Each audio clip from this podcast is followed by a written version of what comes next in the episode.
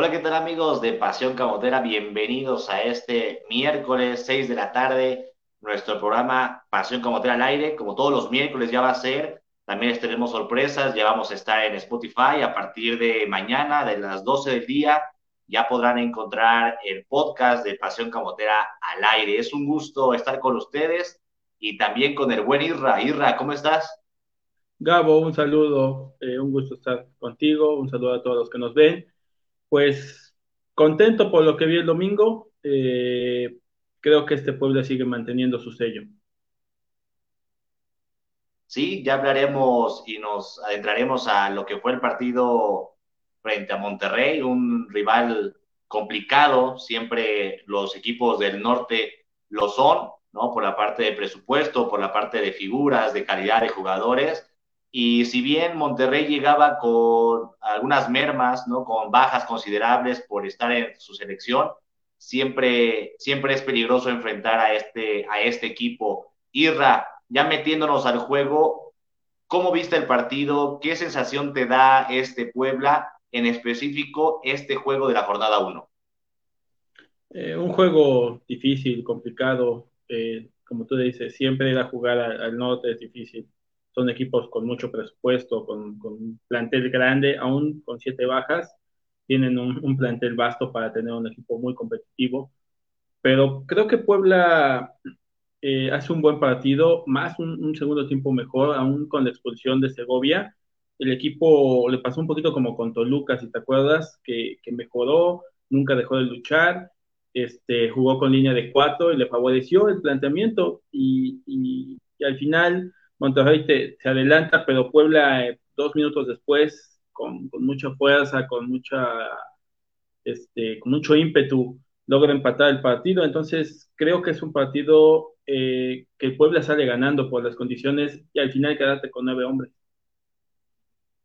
Sí, yo creo que podríamos dividir este partido, Isra, en dos partes, ¿no? El primer tiempo, eh, un Puebla un poco duro, un equipo que se le veía que la pretemporada le estaba costando, esta parte de tener bajas por COVID y no hacer bien la pretemporada como la tenían planeada. Parecía esta primera parte que así iba a ser todo el juego, eh, perdía balones muy rápido, a los jugadores les costaba el bote del balón, parecían un poco tiesos, ¿no? Por la pretemporada. Incluso Pablo Parra tuvo que salir el primer tiempo, le costó mucho al chileno eh, su debut en la Liga Mexicana, se veía un poco fuera de ritmo, un poquito eh, fuera de tono de sus compañeros. Y, la segunda parte le favoreció a Puebla quedarse con 10.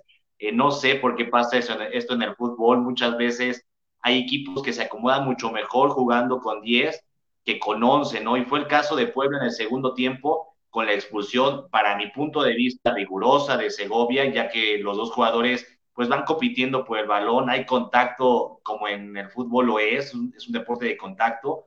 Y lo que me llama la atención eh, de esta parte arbitraria, no sé si coincidas, es que lo platicábamos en Pasión Camotera, en los grupos y en, y en la página.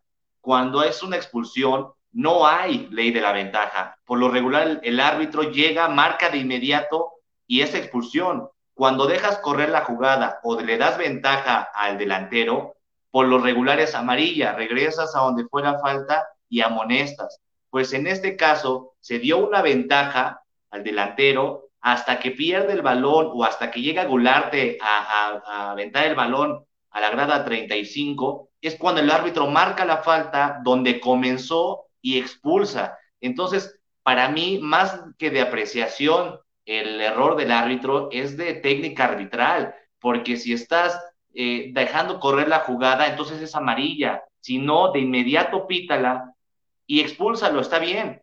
Entonces, creo que por ahí, híjole, un poco rigurosa esta decisión y el partido se pintaba color de hormiga, ¿no? Se veía muy complicado, pero Puebla sacó esto que nos enseñó el torneo pasado, que es mucha garra y amor propio, ¿no, Irra?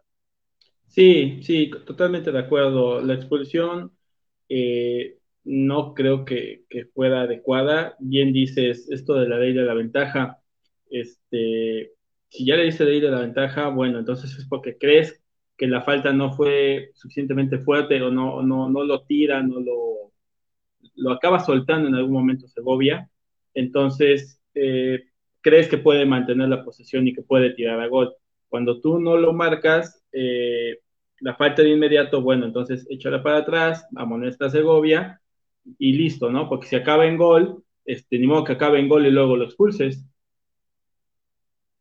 Claro, sí, son las cosas como que uno no termina por entender del arbitraje y de este, de este torneo, pero bueno, son condiciones que se saben, ¿no? Puebla no es de los equipos que pese en el, en el arbitraje, son de los equipos que por lo regular los acuchillan, esa es la verdad, o ante una decisión dividida, siempre se van por el rival y no por Puebla, pero también eh, era importante empezar así para ver de qué estaba hecho este Puebla, para ver qué tanto le iba a complicar, qué tanto los jugadores que vienen de, de la banca iban a responder. Y me parece que hicieron un buen juego. La entrada de, de Maya y la entrada de, de, del Fideo y híjole, como que mejoró el equipo en el segundo tiempo, lo sentí más suelto, lo sentí más atrevido y me parecía al minuto 88 que cae el gol de Monterrey, me parecía un resultado muy injusto para lo que había mostrado Puebla, ¿no? Sí, fíjate que, que cuando se pasa a línea de cuatro y liberas a, ¿cómo se llama? Tu lateral izquierdo, Araujo, eso te abre mucho, mucha posibilidad. De, Araujo empezó a jugar muy bien, empezó a tomar mucho el balón en medio campo, armaba contragolpes con muy buena velocidad. Eh, creo que esa fue una clave durante el, partido para hacer que Puebla mejorara que Araujo ya no lo tuviste por la lateral izquierda, sino tenías hacia adelante y se estaba moviendo mucho, se movía bien y encabezaba contragolpes con bastante, bastante idea. Sí, yo creo que es una de las conclusiones que va a sacar Nicolás de Arcamón, que Araujo, si bien no desentona en la, en la lateral, digamos, en el, como carrilero, se le ve mucho mejor eh, más adelante, ¿no? Se le ve más contento, más suelto, más atrevido, eh, incluso se percibe como un jugador un poquito más valiente, ¿no? Para ir al ataque. Siento que el tenerlo como carrilero por izquierda lo, lo frena un poco y lo defensivo no es tanto su fuerte, sino la velocidad en ataque. Yo creo que esta conclusión la podrá sacar Nicolás de Arcamón, de a lo mejor probar ahí con Ivo Vázquez, de probar con Maya, que lo hizo extremadamente bien. El brasileño agarró esa lateral izquierda y no pasó absolutamente nada por su, por su banda, incluso se aventó ir hacia el ataque, mandando este buen centro a Ariestigueta que no logra conectar de buena forma. Entonces, es una buena, es una buena experimentación para Nicolás Larcamón. Podría ser que se la puede jugar con Maya o con Ivo Vázquez y soltar un poco más a Maxi Araujo, porque ahí es donde se ve mejor, ¿no? En la parte de medio campo hacia adelante. También eh, me parece que Israel Reyes fue de menos a más en el partido. Gularte, siempre eh, cubrir al Toro Jansen, para mí es de los jugadores más difíciles de marcar, porque cómo te mete el cuerpo, cómo es colmilludo, cómo te gana la posición, y me parece que a pesar de que eh, Jansen intentó, intentó, la saga se comportó bien. Sí, totalmente. La verdad es que, que esta situación de Araujo incluso te puede cubrir un poquito ese hueco que tienes con, Omar Fernández, ¿no? Y que ahorita se va, se va a acentuar más porque Tabó está expulsado. Necesitas un jugador que te tome esa parte del medio campo eh, y que acompañe a Salas, ¿no? Que le dé ese apoyo y que le dé ese, ese, tiempo al equipo. Y, Maya, la verdad es que cuando llegó a Puebla, son de esos jugadores que pues viene de liga de ascenso, no lo conoces, físicamente se veía fuerte, se ve bien, pero técnicamente es muy bueno creo que ha mejorado muchísimo y, coincido contigo, cada vez que Lucas Maya ingresa al campo, Lucas Maya cumple lo que le pidas en donde se lo pidas en la defensa. Así es, lo vimos contra Atlas, que era un juego difícil, un juego bravo, ¿no? Donde tenías que cubrir a, a Julio Furch y, y, entrar de cambio siempre cuesta más trabajo que arrancar los juegos, porque tienes que meterte sí o sí al ritmo del juego. Y Lucas Maya lo hizo extremadamente bien eh, eh, abatió a Caraglio y a Furch, no pasó ningún un valor aéreo gracias a que entró Maya y en este juego lo hizo muy bien. Es parte de la reflexión que debe, tener Nicolás Dalcamón sobre la saga central. En conclusión, ir ya para ir terminando la parte del análisis del juego de la jornada 1, ¿qué jugador, qué parte del plantel, qué parte de, la, de las líneas defensiva, media o delantera te gustó más? ¿Dónde crees que vamos a sufrir? ¿Dónde vamos a sufrir? Eh, Tal vez un poquito en la delantera, por el momento, porque no han cubierto ese hueco de Fernández. Aristeguieta lo vi bien peleando, pero no le llegó mucho balón. Creo que, creo que la defensa está bien cubierta, por lo que hablábamos. La media, eh, mientras esté Salas, la media la veo fuerte, pero sí la delantera, creo que es esa zona del equipo que, que necesitan tener un poquito más imaginación, más idea. Digo, alcanzó el esfuerzo y se le pudo ganar, se le pudo empatar a, de visita a un equipo como, como Monterrey, pero, pero sí creo que, que necesitas darle más balón a un jugador como Aristeguieta. Y sí, y esto nos hace pasar al, siguiente tema, Irra. Vamos a, vamos a evaluar o vamos a ver qué nos pareció el rendimiento de los refuerzos que pudimos ver, de los jugadores que pudimos observar en esta, en esta jornada 1 de primera, de titulares, solamente fue Parra y Aristeguieta, ¿no? Estos dos jugadores extranjeros, Aristeguieta ya con un pasado en México, en Mazatlán y en Morelia, y Parra que hacía su debut en la Liga Mexicana. ¿Qué te pareció eh, el debut de Parra en la Liga, Irra? Bien, a secas, eh, digo, fue medio tiempo. La verdad es que físicamente se notó que el jugador todavía no está a punto, que la altura de México le afecta. Obviamente también la, pretemporada que no se hizo como, como se esperaba también afecta a todo el plantel y más cuando tú vienes llegando. Entonces, eh, creo que es muy pronto para juzgar a un jugador que tuvo 45 minutos, pero aún así le, vi entrega, le vi lucha, peleando, buscando, este, pero fíjate que, que la primera parte fue complicada para todo el equipo, entonces no es un parámetro tan viable para calificar la actuación de, del chileno. Coincido completamente que si bien solamente son 40, 45 minutos que se le pudo ver al chileno y que en general el equipo pues no anduvo bien la primera parte, de hecho todos se veían como a un ritmo semilento, eh, lo que me gustó de Pablo Parra es que intentaba hacer cosas diferentes, ¿no? No es el típico jugador que recibe el balón cerca de la banda y se la regresa a su lateral, ¿no? O busca inmediatamente a, Salas en medio campo. Es un jugador que intentó hacer dos, tres cosas diferentes, eh, encarar, ir al frente, dar un autopase. Eh, estas cosas eh, son las que pudimos ver de Pablo Parra, que es un jugador que, va, que va a aportar más en ataque que en defensa, que va a ser de los jugadores que va a tratar de ir hacia adelante y no irse con la típica jugada básica de regresarse a tu lateral y de lateral que venga la, a la vuelta, etcétera, etcétera. Estas son las cosas que me gustaron de Pablo Parra y el otro jugador que también logramos ver de titular es Aristeguieta. Yo no sé tú, Irra, no sé los, los seguidores que nos escuchan y nos ven, pero a mí el juego de Aristeguieta se me hizo extremadamente bueno. Creo que, ganamos mucho en el juego aéreo, jugamos mucho en la retención de balón. Eh, yo veía al vikingo y decía, ¿en qué momento se va a cansar? Es un jugador que no da una, una pelota por perdida. De repente, al quedarte con 10, híjole, jugar como péndulo, ¿no? Jugar como delantero cuando te quedas con 10 es sumamente desgastante porque tienes que abarcar los 60, 70 metros que, mide de ancho el campo de juego, ir de un lado a otro o de repente meterte un poco en media cancha para pues, ayudar a tus compañeros y el vikingo lo hizo muy bien. Me parece que en delantera y en estas funciones no vamos a sufrir tanto la salida de Ormeño. Y basta ver esta fotografía Vaya, es impresionante cuánto brincó el vikingo. Por ahí debe de ser un metro, un metro diez lo que logró saltar en esta foto. ¿Qué te pareció la actuación del venezolano Israel? En términos generales, bastante buena. Eh, sí le faltó, le faltó que le llegara balón, pero su trabajo lo hizo. Él, peleó, estuvo peleando todo el partido contra la defensa de contraria, eh, sostuvo lo más que pudo el balón, eh, y sí, sí, como tú bien dices, no da un balón por perdido. El centro de Maya creo que es un poquito largo porque se tiene que mover dos, tres pasos para poder este, matar la portería y ya no la puede clavar. Si el centro es un poquito menos este, pasado, yo creo que llega de frente y la, y la mete. Creo y coincido contigo que, que la baja de Ormeño sí está cubierta. Lo que sí le falta al equipo es más volumen de llegada eh, alguien que tome más ese medio campo y más, más juego por las bandas.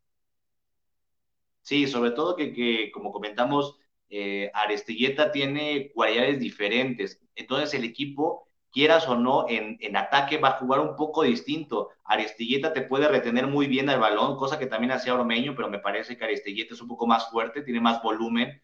Eh, entonces él te puede ayudar mucho como poste, pero siempre y cuando Araujo, eh, Álvarez, Tabó acompañen la jugada y puedan pueda desahogar con ellos. De nada te va a servir un jugador que te peine balones si nadie va a hacer la segunda jugada por fuera. De nada te va a servir a Estelleta reteniendo el balón si el jugador más cercano va a estar a 20 o 30 o 40 metros. Entonces, creo que es parte del proceso, creo que es parte de la primera jornada. A lo largo de, del torneo se va a tener que ver estas mejoras con, con Aristeguieta, pero creo que si yo pudiera hacer una evaluación de los dos, creo que Aristeguieta pasó y bien esta prueba de la jornada 1 y Parra yo creo que apenas por encima eh, pasó de panzazo, como por ahí decimos, porque no se le pudo ver más, solamente fueron 45 minutos. Y ya para terminar esta parte del, del, equipo de la jornada 1, Irra, eh, la entrega y el corazón parece que no es negociable en este equipo. ¿Te parece?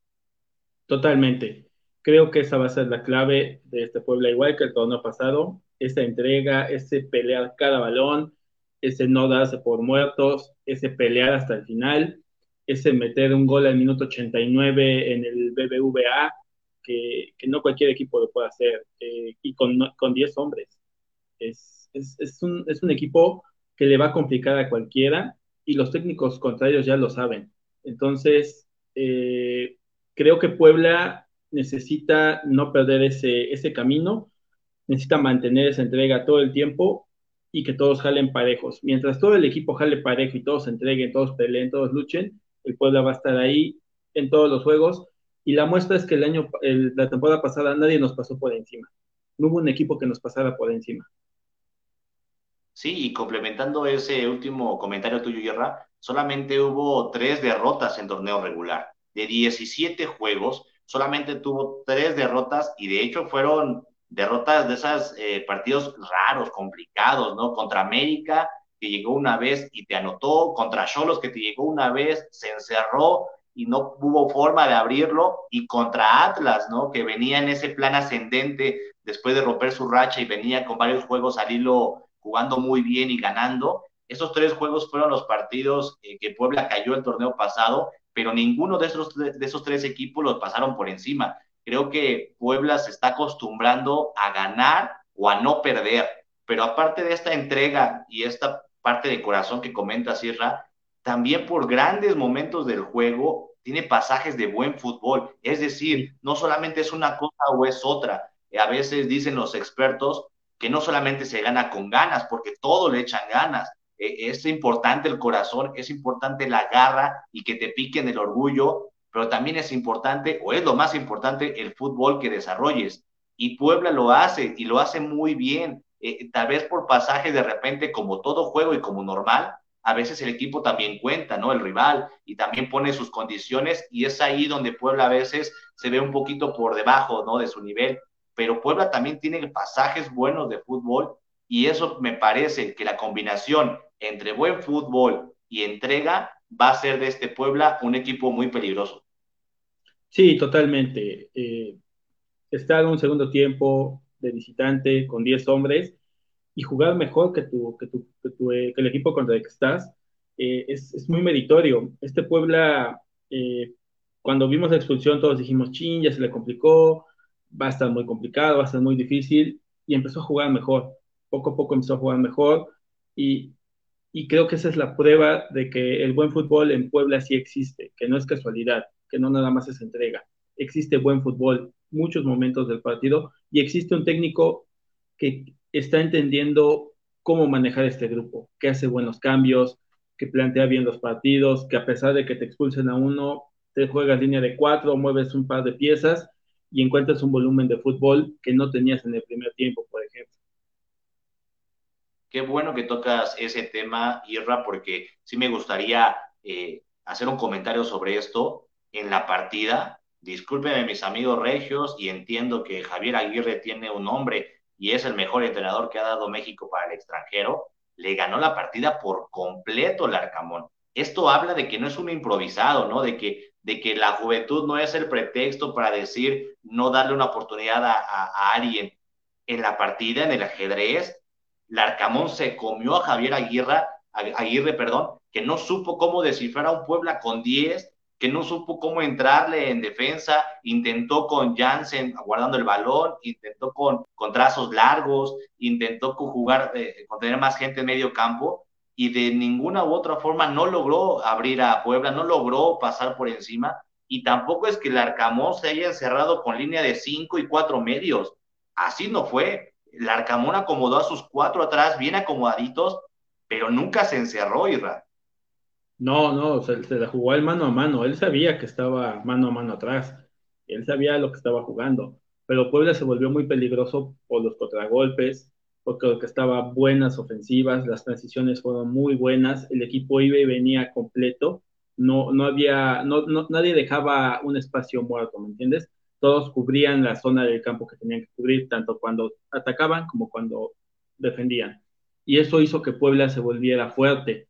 Y, como dices bien, el Vasco no supo cómo descifrar este, este parado de este Puebla con 10 hombres digo, sé que tienes ausencias, sé que tienes ciertas ausencias, pero tienes unos jugadores de mucho nivel, Maxi Mesa, Jansen, eh, trajiste un portero de primera categoría al equipo, y, es un equipo que ya el Vasco armó, que ya metió la mano, que ya no llegó a medio torneo, a ver qué, qué, qué tengo, digo, es el equipo que él, que él pidió. Entonces, creo que si el Arcamón le gana la partida al Vasco de inicio a fin. ¿sí? Y también otra parte importante que sería bueno recalcar para todos los que nos ven y escuchan, es que los, los jugadores importantes de este Puebla, hemos, eh, a lo largo del tiempo se han ido varios eh, jugadores referentes o importantes, de los que nos quedan eh, es Salas y Tabó. Y Salas tuvo un juego bueno, eh, no se achicó, compitió en media cancha a pesar de que le quitaron al segundo contención por la lesión de, de Aguilar y entró de buen, que es un jugador un poquito más versátil, un poquito más que se va al frente y podría dejarlo a veces un poco solo en la media. Salas lo hizo muy bien y Tabó respondiendo como el referente que tiene que ser, lo ha dicho el Arcamón, mi jugador hoy importante, mi capitán, mi, mi referente es Cristian Tabó y con el gol responde, aparte a mí me parece muy bueno que también hay que reivindicarse uno como afición, a veces le tiraba y le tiraba y le tiraba, a veces con justa razón, pero a lo largo de los meses nos ha demostrado que poco a poco se va ganando la afición con buenas actuaciones y esta imagen que nos pone Controles es magnífica, besando el escudo de Puebla, me parece que poco a poco Tabó se va ganando la afición.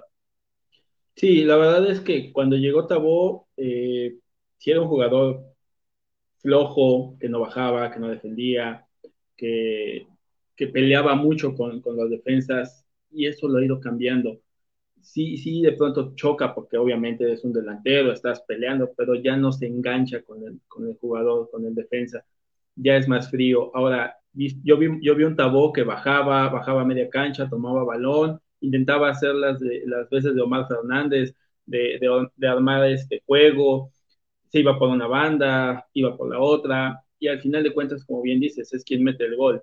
Eh, en una jugada bastante buena de Puebla, en la que llega a tiempo, le pega perfectamente el balón, la mete, se, se estuvo chicando si había fuera del lugar, todos nos asustamos, todos nos asustamos en ese momento porque sentíamos el arbitraje cargado hacia el local, incluso este, si te imaginas de momento nos van a anular el gol, ya ves la repetición y ves que, Memo Martínez no influye en el, en juego y se, da el gol, ¿no? Después viene una expulsión, pero creo que, que, sí tenía que hacer la falta, aunque no es lo adecuado, porque no tienes que lastimar un, un contrario, pero tenía que detener al jugador, porque si no se le iba y se pudo haber perdido el partido.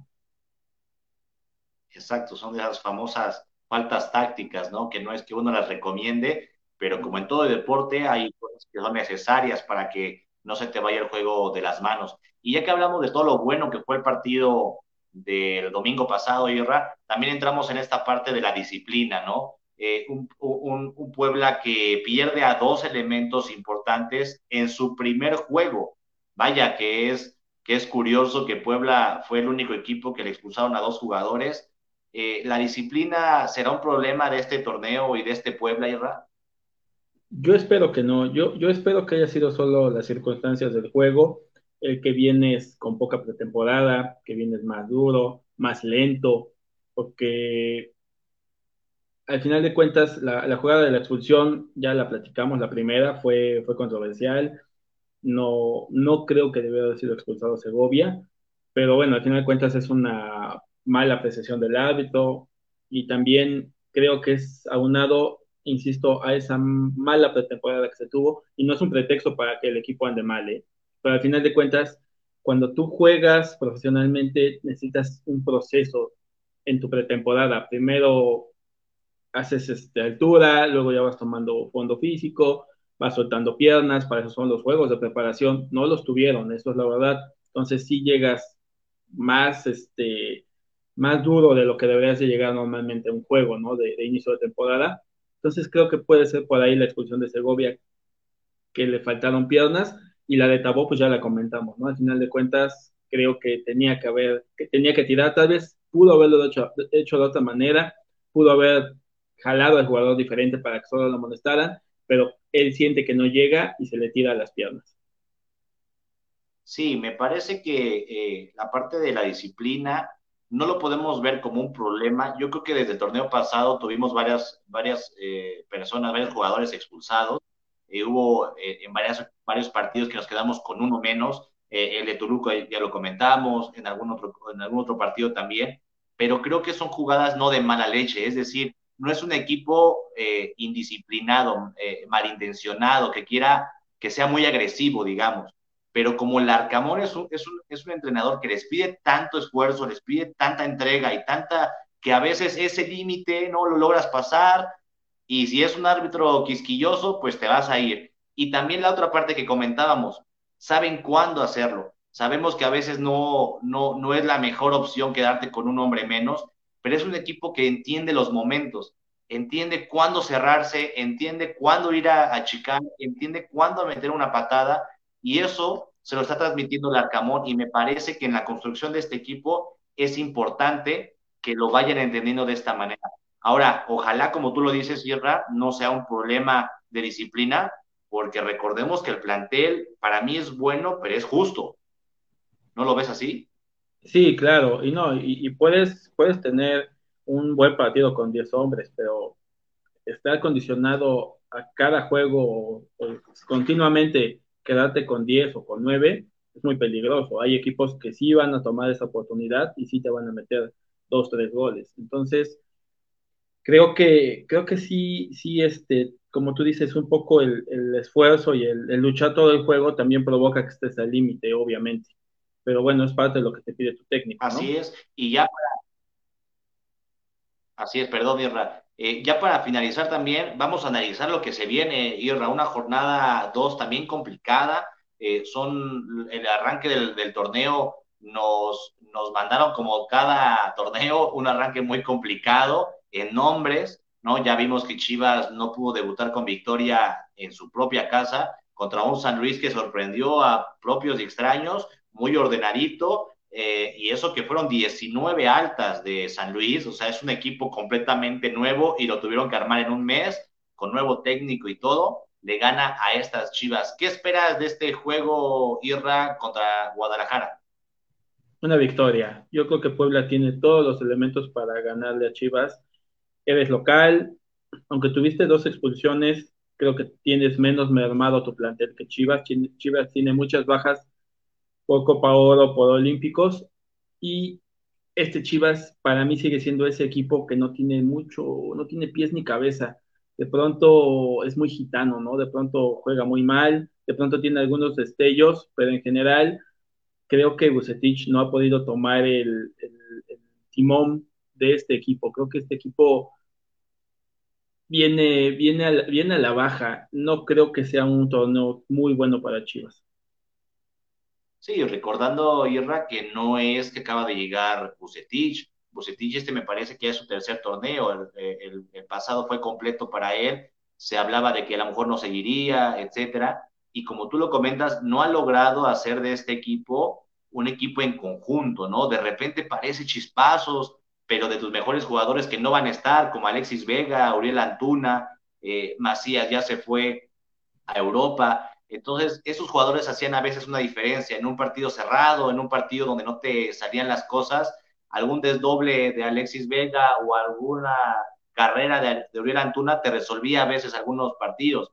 Ahora no los vas a tener. Veo muy mermado a Chivas, pero coincido con, contigo completamente, Irra, en que este partido se tiene que ganar más allá de esas bajas de Chivas y también las bajas que va a tener va a tener Puebla, porque hoy lanzaban el comunicado de la comisión disciplinaria, sí, le aventaron un juego a Tabó y un juego a Segovia, fueron expulsiones directas, eh, se esperaba que a lo mejor fueran dos juegos la de Tabó, pero no, fue uno y uno.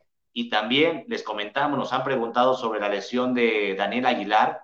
A mí me comentaban hoy temprano, Irra, y te lo comparto también, que puede ser una lesión grave la que sufrió el medio de contención de Puebla. Son los ligamentos cruzados los que están en juego. Eh, están esperando hoy o mañana la resolución de la segunda prueba, pero pinta a que podría ser un rompimiento o un, eh, eh, un estiramiento forzoso de los ligamentos cruzados y esas lesiones son muy complicadas y sobre todo muy largas. Sí, sí, son meses meses de, baja, ¿no? Digo, qué, tristeza por Dani que lo estaba haciendo excelente, está, estaba creciendo mucho como futbolista en este equipo, pero bueno, ojalá y, esté bien y en el tiempo que, tenga que, tratar su lesión y su rehabilitación pueda volver a Puebla de la misma manera. Eh, le, mandamos un abrazo a, a, Dani para que se mejore, para que todo salga bien, para que esta situación sea, sea salvada pronto. Sí, sí, sí, vamos a esperar la, segunda evaluación médica. Eh, pinta que son los ligamentos cruzados, o ojalá, solamente sea una distensión, ¿no? Que se pueda recuperar en cuatro o en cinco semanas, porque un rompimiento de, este, de este tipo de lesiones de los ligamentos, híjole, te avientas cuatro, cinco, hasta seis meses, eh, en rehabilitación y se perdería completamente el torneo. Vamos a esperar qué dice la parte médica. Ojalá y solamente sea eh, una distensión, algo muy leve, para que Daniel Aguilar pueda, pueda estar en, el equipo, porque era su torneo, ¿no? Pintaba que ese torneo iba a tener más oportunidad, ya que el pasado había hecho bien las cosas, decías, y ahora en la jornada uno, que el Arcamón se avienta a jugar con dos contenciones, dices, va a ser Daniel Aguilar el que va a ser titular en ese torneo junto a Salas. Eh, qué lástima por Dani, ojalá se recupere y ojalá no sea nada, nada grave. Las otras dos bajas, me parece, Irra, que se pueden suplir Maya ya nos demostró que lo puede hacer muy bien en el lugar de, Segovia. Y en la parte de Tabó, pues puedes jugar con Ferraréis, con Fideo. Me parece que sí, hay opciones para poder competir y que este no sea un pretexto para una derrota contra Chivas. Sí, no, no puede ser pretexto. Y yo espero que el Arcamón le suelte más a, este Araujo. Me, me, gustó ese Araujo del segundo tiempo, me gustó mucho. Espero que, que el Arcamón lo haya visto también como nosotros y, le dé un poquito de más soltura, lo manda adelante y, como dices, se la juegue con Maya o con Ivo en la lateral izquierda. Sé que se va a mantener en su línea de 5, es como le gusta jugar, es como Puebla se ve mejor. Y creo que, que, que si sueltas a Araujo, puedes tener un Puebla más dinámico que el que tuvimos en el primer tiempo contra Monterrey. Pues sí, coincidimos los dos, Sierra, en que este juego se tiene que ganar. Sería muy importante empezar con cuatro puntos de seis, sería importante también para la confianza, sería importante también para eh, un poquito esparcir este humo, ¿no? De que hay de que el equipo se desmanteló, que iba a ser un mal torneo para Puebla, que se habían ido jugadores importantes y habían traído puro cascajo. Ya sabemos cómo es la afición a veces de, volátil, de, de que no a veces no entendemos esta parte del fútbol, por el bien del equipo, por el bien del club y por el bien de la afición, ojalá y se gane frente a Chivas, eh, va a ser con el 30% de aforo, a todos los que estemos ahí o vayamos a ir, eh, con las medidas sanitarias correspondientes, hay que ser respetuosos de, estas medidas por el bien de todos y por el bien de todas. ¿Qué hay del próximo refuerzo? Ricky Magaña. Ya por último, para finalizar el juego, eh, había la opción de un extranjero al no poder colocar a Clifford se cerró completamente esa opción, a menos de que les haga una oferta extemporánea ahorita a Clifford y van a buscar en el, en el medio local, en, en, el medio nacional, me parece que va a ser mexicano porque no hay opciones para un extranjero. Y eh, lo comentaba hoy lo comentaba hoy en conferencia de prensa que estuvimos ahí, Irra, eh, Nicolás de Arcamón dice que tiene que ser un jugador de, de nivel, no un jugador para que venga a completar el plantel, sino un jugador que venga a ser titular y repunte ese, esa parte de medio campo y ataque que le está faltando a Puebla. Ojalá y, sea en las próximas semanas. Recordemos que tenemos por ahí de las cinco, seis, jornadas seis para cerrar registros.